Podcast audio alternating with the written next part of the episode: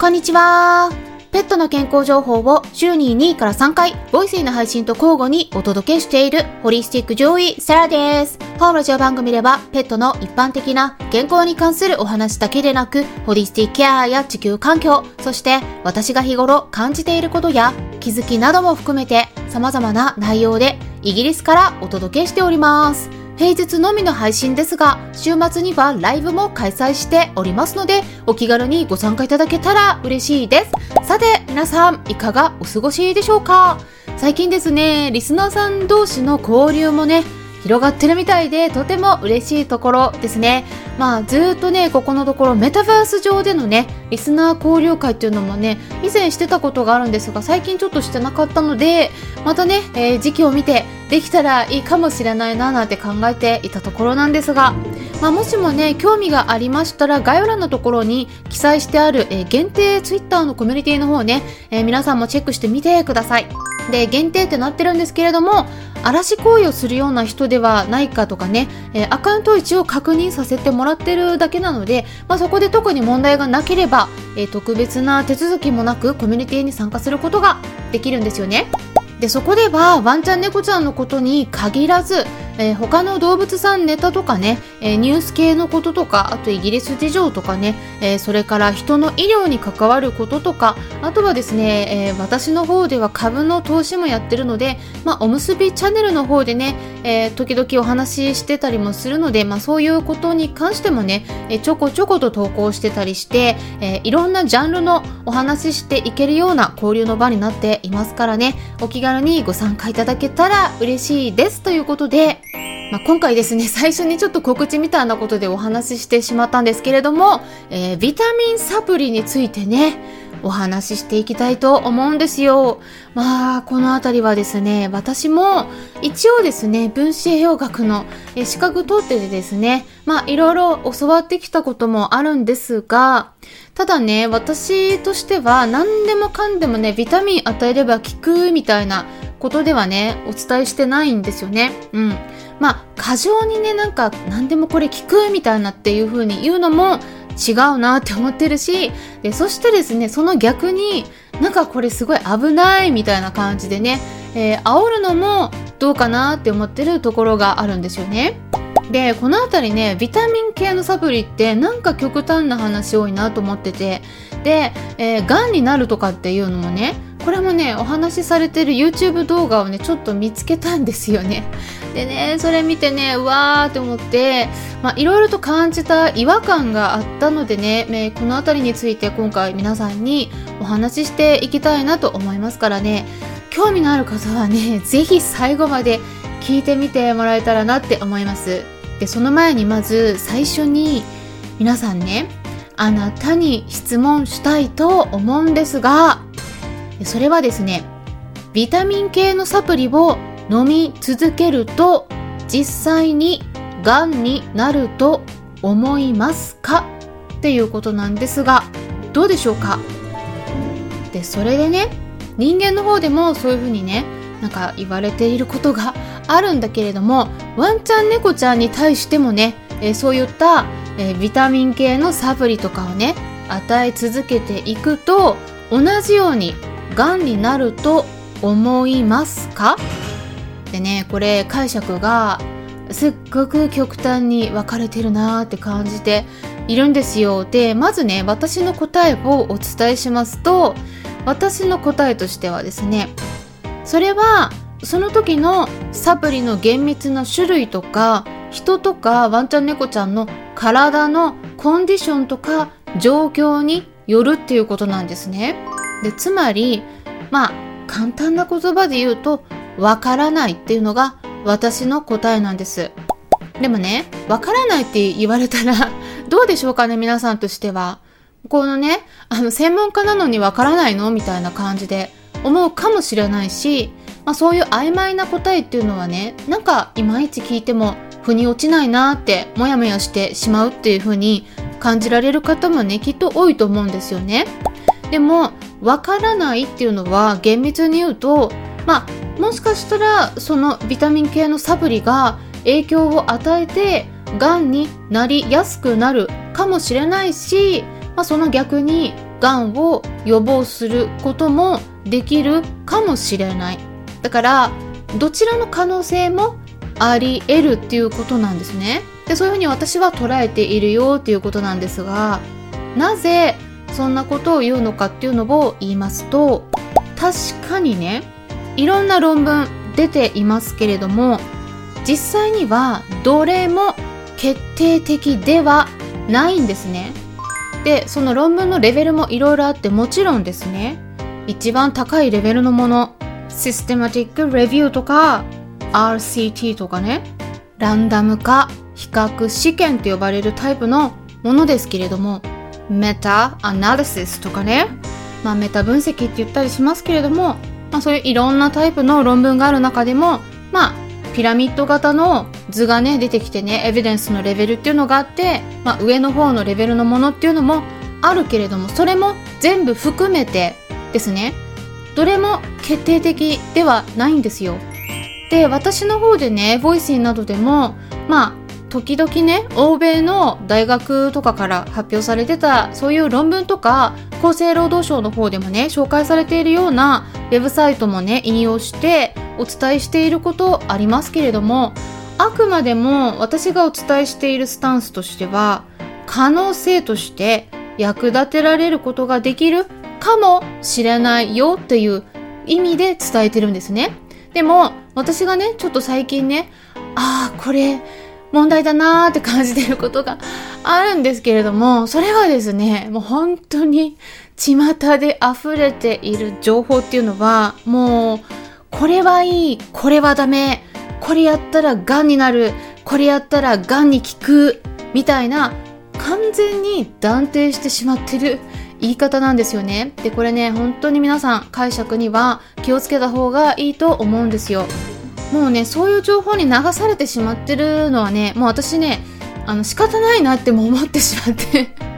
うん、もうそういう方をね呼び戻すつもりもないのでね皆さんご自身で判断するべきことだと思ってるんですけれどもあの一部のビタミン剤を飲み続けるとがんになるとかっていうのも極論だしビタミン剤飲んでいればがんにならない予防できるっていうのもこれねどっちも極論なんですね。でもまあ、YouTube とかね、Instagram とかも見てると、最近ですね、お医者さんでさえも、ちょっとそういう極端に、こうね、断定的に発言してることが多いんですよね。で、まあ視聴者側とかね、そういう、まあ、文章を読んだりとかする側としては、はっきりと断定してもらった方が、まあ、なんか理解したとか納得したような感覚、錯覚を起こしやすいんですね。で、まあ、サムネとか作る時もね強烈なタイトルにした方が、まあ、視聴してもらいやすいのでね、まあ、私もなんか危ないとかね そういう言葉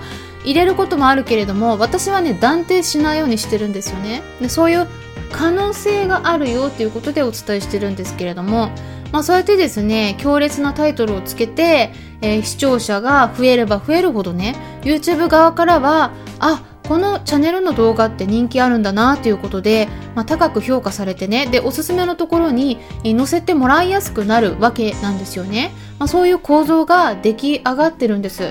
まあ、この辺はね、YouTube を運営されてる方は、えー、分かっていらっしゃる方もね、いると思うんですけれども、まあ、なのでね、まずね、そういうちょっと危ない情報っていうのは、うん、とにかくね、断定してしまってることが多いなっていう点ね、えー、ちょっとね、これを頭の片隅にでも入れておいてもらえるといいのではないかなって思いますね。だから断定してるような表現、使ってる方の情報っていうのはちょっと気をつけた方がいいということになります。で、例えばですね、えー、今回ね、ちょっと時間の制限もあるので、えー、いろいろあるんですけれども、まあ一つ例を挙げますと、えー、ビタミン B12、つまりコバラミンとか、えー、葉酸ですね。これはビタミン B 9になるんですけれどもそのサプリがありますよね。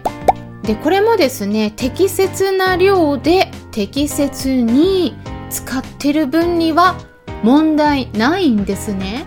でちなみにワンちゃん猫ちゃんで慢性腸症っていうんですけれども慢性的にお腹の不調が続いているような場合に血液検査するとですねこの葉酸とかビタミン B12 とかが不足していることがねあるんですね。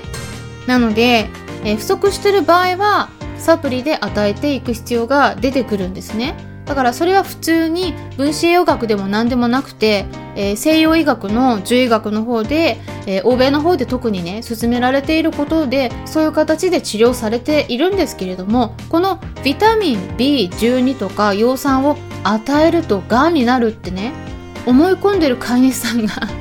やっぱりいてですねでそれは飼い主さんがまあ悪いっていうよりも、まあ、そういう極端な情報に惑わされてしまってるからなんですよね。で実際に代表的な研究論文として、えー、ノーウェーで、えー、行われた研究があるんですが、まあ、虚血性心疾患っていうタイプのそういう心臓病の患者さんが、えー、葉酸を飲んでいた場合と飲んでいなかった場合っていうので比較をしてたんですね。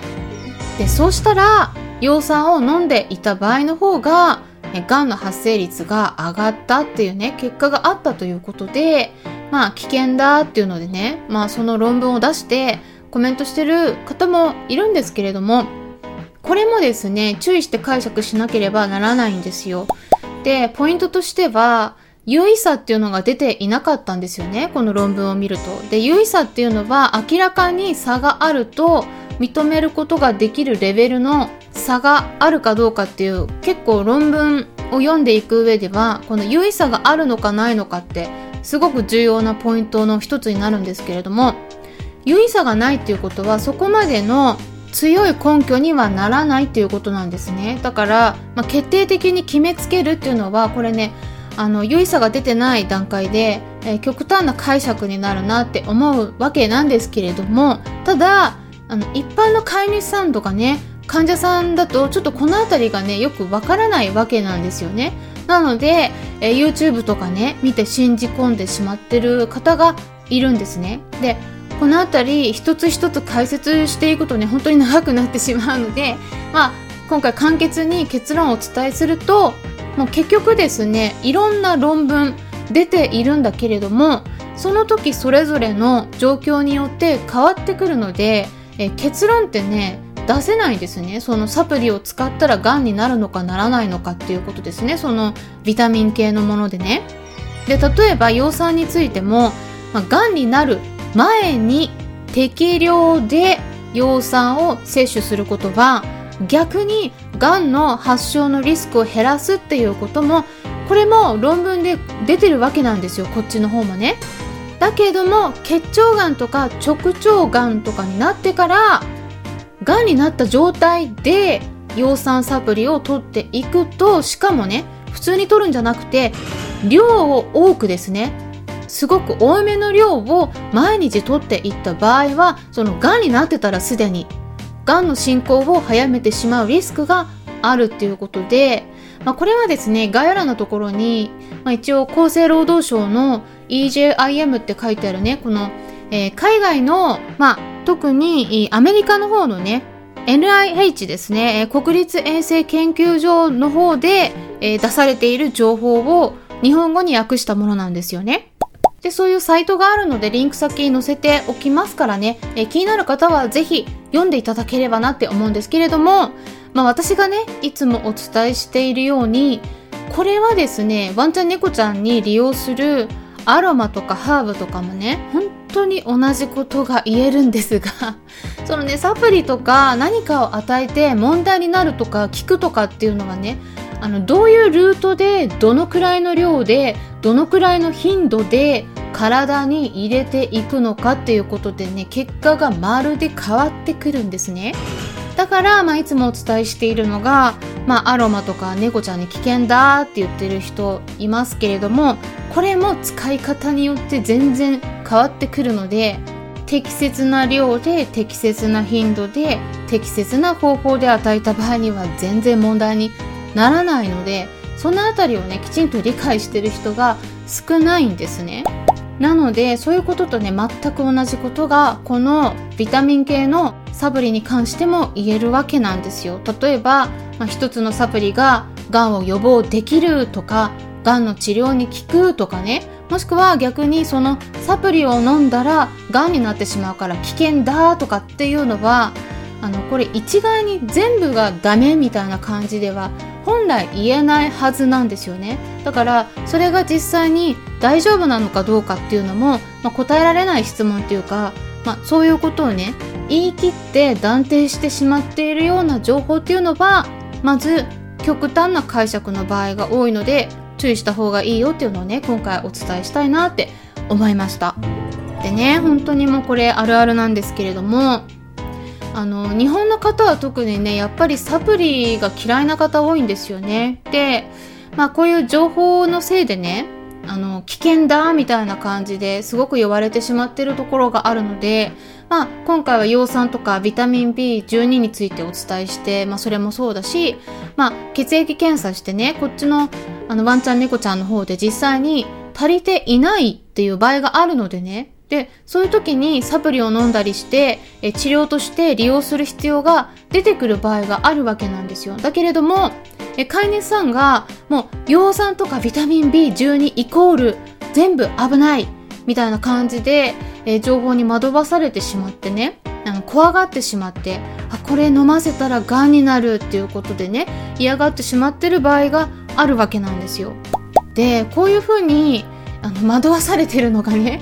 うん、ちょっとね飼い主さんだけではなくてそうお医者さん自身がね危ないって言ってる場合があってでそして獣医さんもね振り回されているわけなんですよ。そのさっきの猫ちゃんには全部アロマ危険みたいな感じなのと同じなんですけれどもだからもう少し考えればわかるんじゃないのって思うんですけど ちょっと毒舌になっちゃうけどなんでわからないんだろうって私思っちゃうんですけれどもまあ本当にねあのこの辺りまあ自分の身を守ったり一緒に暮らしているワンちゃん猫ちゃんのことを守れるのは皆さんご自身なのでねあのきちんと情報を発信している人からね、えー、情報を得ていくように。で、まあ、その人が使っている表現をねちょっと確認するのが、まあ、一つの目安になるかなって思うんですよね。論文とかはいろいろ出ているけれども全部ですねあくまでも可能性なんですね。ですからあの断定はねやっぱできないことの方が圧倒的に多いわけなんですよ。ですからそのあたりねなんかあの危険だとか聞くとかねその両極端に断定しまくってないかっていうのを 確認してね気をつけていくのがいいのではないかなって思います。それでですねあの今回どの動画についてねちょっとあの私が引っかかったのかっていうことに関しては 今回一般公開の内容なのであのちょっと皆さんに対しては、うん、名指しはねちょっとやっぱり良くないと思うのでえスタンデー FM のメンバーさん限定のコミュニティの中でね、えー、実際にどの動画だったのかっていうのでリンク先つけて、えー、紹介したいなって思います。っていうことで今回はビタミン摂取で癌になるってね巷で噂になってる 危ない情報について解説していきました。もちろんですね、量を多く使いすぎたらリスクは出てくるし、あくまでも可能性としては一部のサプリに関しては、まあ、その辺もあるとは思うんですが、体の中で実際に量が足りてない時に適切な量で補う分には問題なくてむしろですねワンちゃんの研究でも胃がんなどのねがんの発症リスクを減らしたっていう結果も出てるし人の方でもね葉酸を多く摂取している人の方が大腸がんのリスクは減ってるっていうのもそういうのも出てるんですね。ですから多い場合は問題になる。でも適切にとってる場合は逆にがんのリスクが減ってるっていうそういう結果が出ているわけなんで多すぎても少なすぎてもダメだよね。結局バランスが重要なんだよね。っていうことになるんです。なので、まあ、どちらか一方の方がね、えー、極端に誇張されて危ないとか危険とか言われてたり逆にこれさえやっとけば効くみたいな感じで極端に言われているのをね見ててちょっと私はねああ真実は違うんだよなとかって思ったりしているところなんですよということで簡単にまとめると結局ねサプリとか何でもその時の病気とか状態によって何を使うべきっていうのも変わってくるし、え量によっても結果が変わってくるわけなのでサプリを使うのがいいこともあれば悪いこともある、まあ、どちらもあるから状態によって決めましょうということですね。っていうことで、まあ、真実っていうのは白とか黒とかってはっきりしているっていうよりもグレーのものだったり玉虫色のものだったりすることの方が多いんではないかなって私は感じているんですよね。えー、だけれどもグレーとか玉虫色っていうのは好まれない。白とか黒の方が好まれやすいっていうことなんですよね。はっきりとしていた方が、まあ、すっきりしますからね、聞いてる方もね。まあ、今回はね、あの、養蚕と小腹みについて、もう簡単にさらっとだけお伝えしたんですけれども、まあ、またですね、えいろいろと一つ一つお話ししていけることもあるので、ビタミンとかミネラルとかね、えー、そういうことについても別な機会に取り上げていけたらいいかもしれないですね。ということで、今回の話も参考になれば嬉しいですし、参考になったという方はよろしければ、いいねボタンのクリックとか、フォローもしてくださるととっても励みになります。そしてですね、今週末と言っても、もうあさってですね、11月18日土曜日の夜の8時半から、秋冬の過ごし方、体調管理どうする？ということで、インスタグラムの方とツイッターのスペースの方で、同時でライブを開催します。はい。はい、ということで、まあ結構ね、最近気温が下がってきてますけれども、皆さんいかがお過ごしでしょうか？まあ私の方もね、そしてうちの猫カンパネーラもね、えー、やっぱりちょっと寒いのをね、感じているところで、体の変化なんかもね、ちょっと見られているところもあるし、あと他の飼い主さんからもね、ちょっといろいろとやっぱりご質問もね、受けてたりするものもあるので、まあいろいろと回答してお話もできたらなって考えておりますから、ぜひぜひお気軽にご参加いただけたら嬉しいですし、そして第2部としては、夜の9時10分からおむすびチャンネルの方でライブを開催します。はい。はい、ということで、こちら、おむすびチャンネルの方は、投資やってる方が多いのでね、まあ、世界の気になるニュースということで、まあ、人の医療とか、えー、ワンちゃん猫ちゃんなどの動物さんに関して、そして、えー、株ですね、最近ちょっとまた、まあ、特にいろんな株ありますけれども、で、私はイギリスの方でやってるんだけれども、日本株を買うとしてもね、やっぱりね、米国株に一番ね、大きく左右されるんですよね。ですから、まあ、そちら今ですね、かなりマーケットの方があ変化している状態なので、まあ、そのあたりについてね、えー、今後どうなっていくのかとか、まあ、お話できることもあるかなと思っておりますので、まあ、投資に関しても興味のある方がいらっしゃったら、ぜひぜひお気軽に、えー、おむすびチャンネルの方にね、えー、概要欄の方から来ていただければなって思います。あなたのご参加をお待ちしております。ということで、それではまたお会いしましょうカンパネール来た？カンパネールが今ジャンプして私の隣に来たんですけれども、ね。それでは、またお会いしましょうはい。撫でながらお話ししてるんですけれども、ホリスティック上位。はい。サラでした。かっ